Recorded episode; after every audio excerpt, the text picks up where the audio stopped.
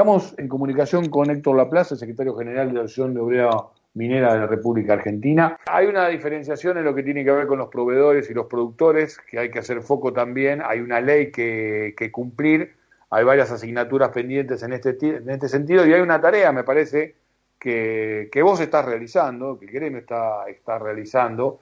Eh, porque la actividad minera, vamos a decirlo de una manera, tiene mala prensa muchas veces y además produce fuertes reacciones de sectores que este, la catalogan como este, disruptiva en lo que hace a el medio ambiente, ¿no? Eh, y en ese sentido me parece que hay una tarea también muy fuerte por realizar. Un poco iba por ahí la, entrevista para, para, comenzar esta charla, La Plaza. Sí, mira, Edgardo, a ver, dos temas con relación a, esta introducción que, que estás haciendo. Eh, por un lado, es cierto, hay indudablemente una mala prensa, pero no, no echemos solamente la culpa a la mala prensa, por ahí lo que también hay desde el sector es una mala comunicación. Esto hemos sido quejosos ya hace más de 20 años que se ha modificado la ley, este, que ha posibilitado las inversiones en la República Argentina y siempre fuimos quejosos desde nuestra Asociación Obrera Minera Argentina de hacer correctamente la comunicación. Y creo que en ese sentido, aquellos que formamos parte del sector estamos fallando. Pero bueno, es como que cada inversor se está mirando el ombligo, es decir, cada uno está tratando de resolver su situación sin importar este, el conjunto y creo que ahí cometemos errores y la gente, por supuesto, al no tener información, tiene sus temores, razonables en muchos casos, y después en muchos otros este, llevados por grupos que son este, eh, personas que están en contra de la actividad y bueno, van con muchas cosas que no tienen absolutamente nada que ver, pero vuelvo a repetirte, no, no es tan sencilla la cosa como para decir es mala prensa nada más. Y después con la otra cuestión que te quería hacer un comentario, seguramente tendrá que ver por algo de algunas novedades, de algunas informaciones que hemos lanzado día pasado es un encuentro, el primer encuentro de proveedores de la actividad minera en la República Argentina, esto fue el día viernes próximo pasado, en el cual estábamos diciendo, señores, hagan también los deberes, porque los inversores externos, si uno los deja, la realidad es que van a tener el 70-80% del personal ajeno a la actividad principal. Y en ese sentido, y la legislación argentina no es justamente así. Lo que nosotros pretendemos es tratar de llevar esos porcentajes de trabajadores que sean de la actividad y en el resto pueden ser proveedores, ¿no? Pueden ser contratados. Y esa es una pelea que tenemos a lo largo del tiempo y, y va a haber que seguirla indudablemente porque hay gente que no, no, no quiere asociar a esto, busca la ganancia y bueno, será, tarea nuestra de los trabajadores de, tratar de torcer este rumbo.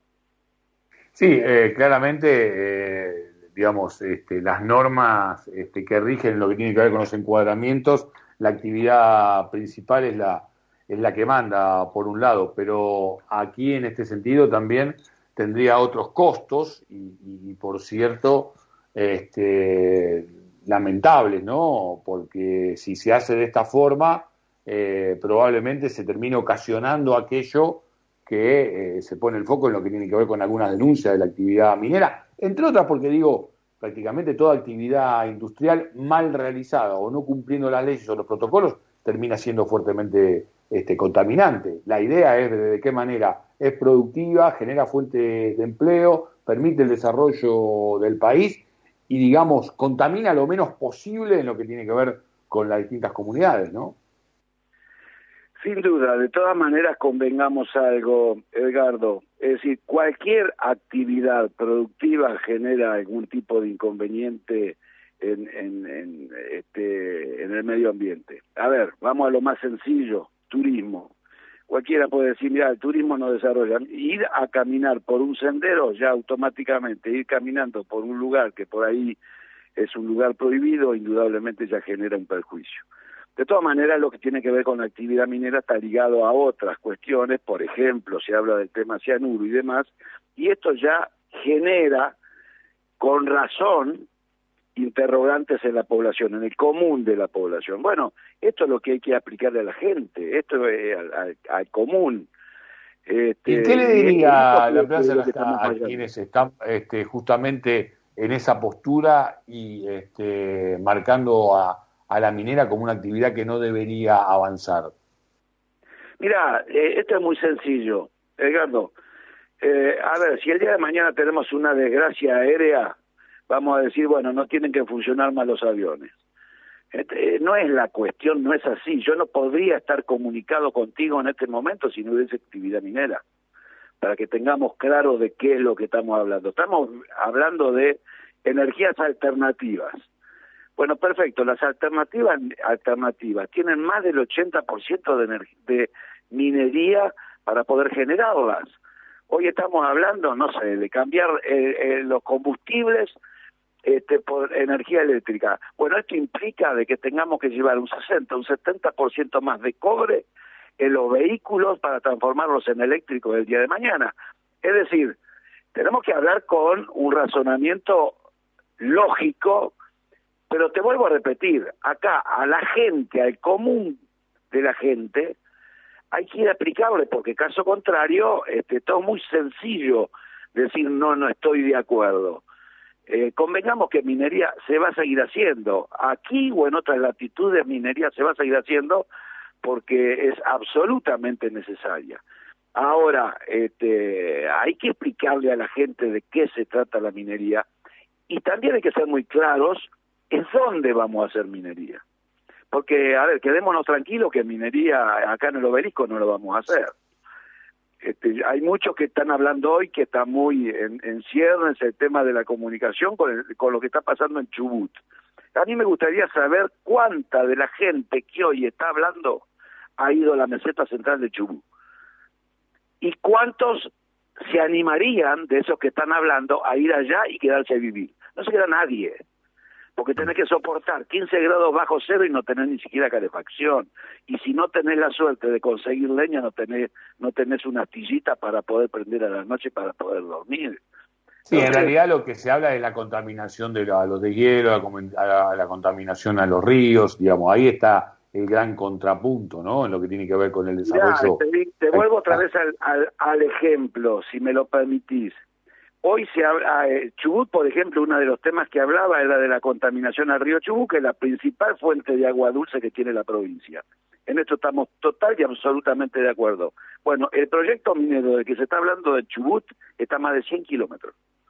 Mm. Entonces, es más, y está harto demostrado que el agua no se va a sacar de ahí, se va a sacar de una cuenca que es cerrada, es decir, que ni siquiera tiene agua potable, es decir, si querríamos sacar de esa cuenca para darle a los animales tampoco le podríamos dar ese agua. Entonces, la verdad que, te vuelvo a repetir, para hablar eh, es todo demasiado sencillo, pero bueno, ahí, ahí hay grupos de ambientalistas, eh, dicen ser ambientalistas, que están muy, muy en contra. Pero te vuelvo a repetir, lamentablemente nosotros a ese grupo no, no podemos dialogar con ellos porque no aceptan el diálogo, nunca forman parte de los encuentros, pero sí tenemos la obligación para la gente común. A la gente común hay que explicarle cuáles son los pros y los contras de la actividad. Y después ellos, en definitiva, son los que tienen que resolver. No lo vamos a resolver nosotros, no lo va a resolver el empresariado, no lo va a resolver ni siquiera el propio gobierno nacional si no hay licencia social. Esto está muy claro. Pero digo, el Estado debe cumplir para poner las normas, ¿no? Digo, la ley hoy por hoy eh, eh, se entiende como que lo que falta es cumplirla como corresponde o le falta algunas normativas para hacer viable la actividad y este, sacarla de foco en lo que tiene que ver con alta, altamente contaminante. No, mira, yo te diría, eh, en primera instancia, para, para que nos quede claro, particularmente a quienes nos escuchan, la actividad minera como actividad industrial es la única actividad en la República Argentina que tiene una ley ambiental. Es la única. Es la única. Es decir, acá lo que se pone a tela de juicio, con algún grado de razonabilidad, porque vivimos en Argentina, es hasta qué punto el Estado va a controlar, porque sin duda quien tiene que controlar a la actividad minera es el Estado, en este caso el Estado provincial, porque por constitución reformada en 1994 la minería como, como producto del subsuelo corresponde a las provincias.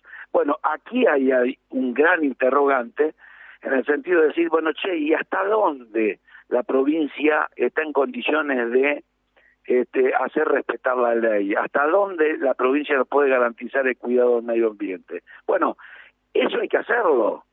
Y de hecho que hay infinidad de posibilidades para hacerlo. Ahora, para eso hay que sentarse, incluso dar la posibilidad a que la gente común pueda ir a hacer esos controles, que de hecho nosotros en algunas provincias lo hacemos con una maestra, con, con, un empleado público, con un empleado de la sociedad, una enfermera, va y saca muestras de agua, saca muestras de suelo y, y va al laboratorio que quiere, lo lleva, busca el resultado.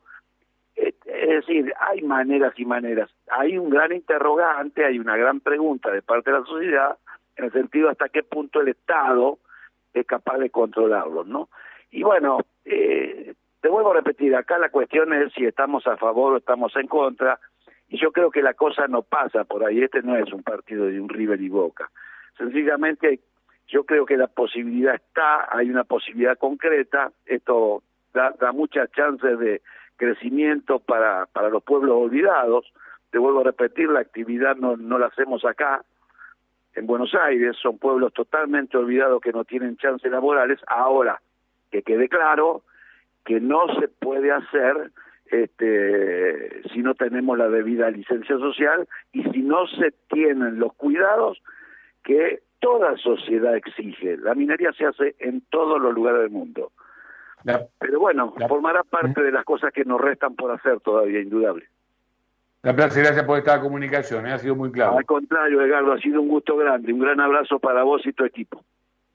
Igualmente, Héctor Laplace, eh, secretario general de la Asociación Obrera Minera de la República Argentina, pasó por aquí por Estado de Alerta, pasó por aquí por Radio Cooperativa.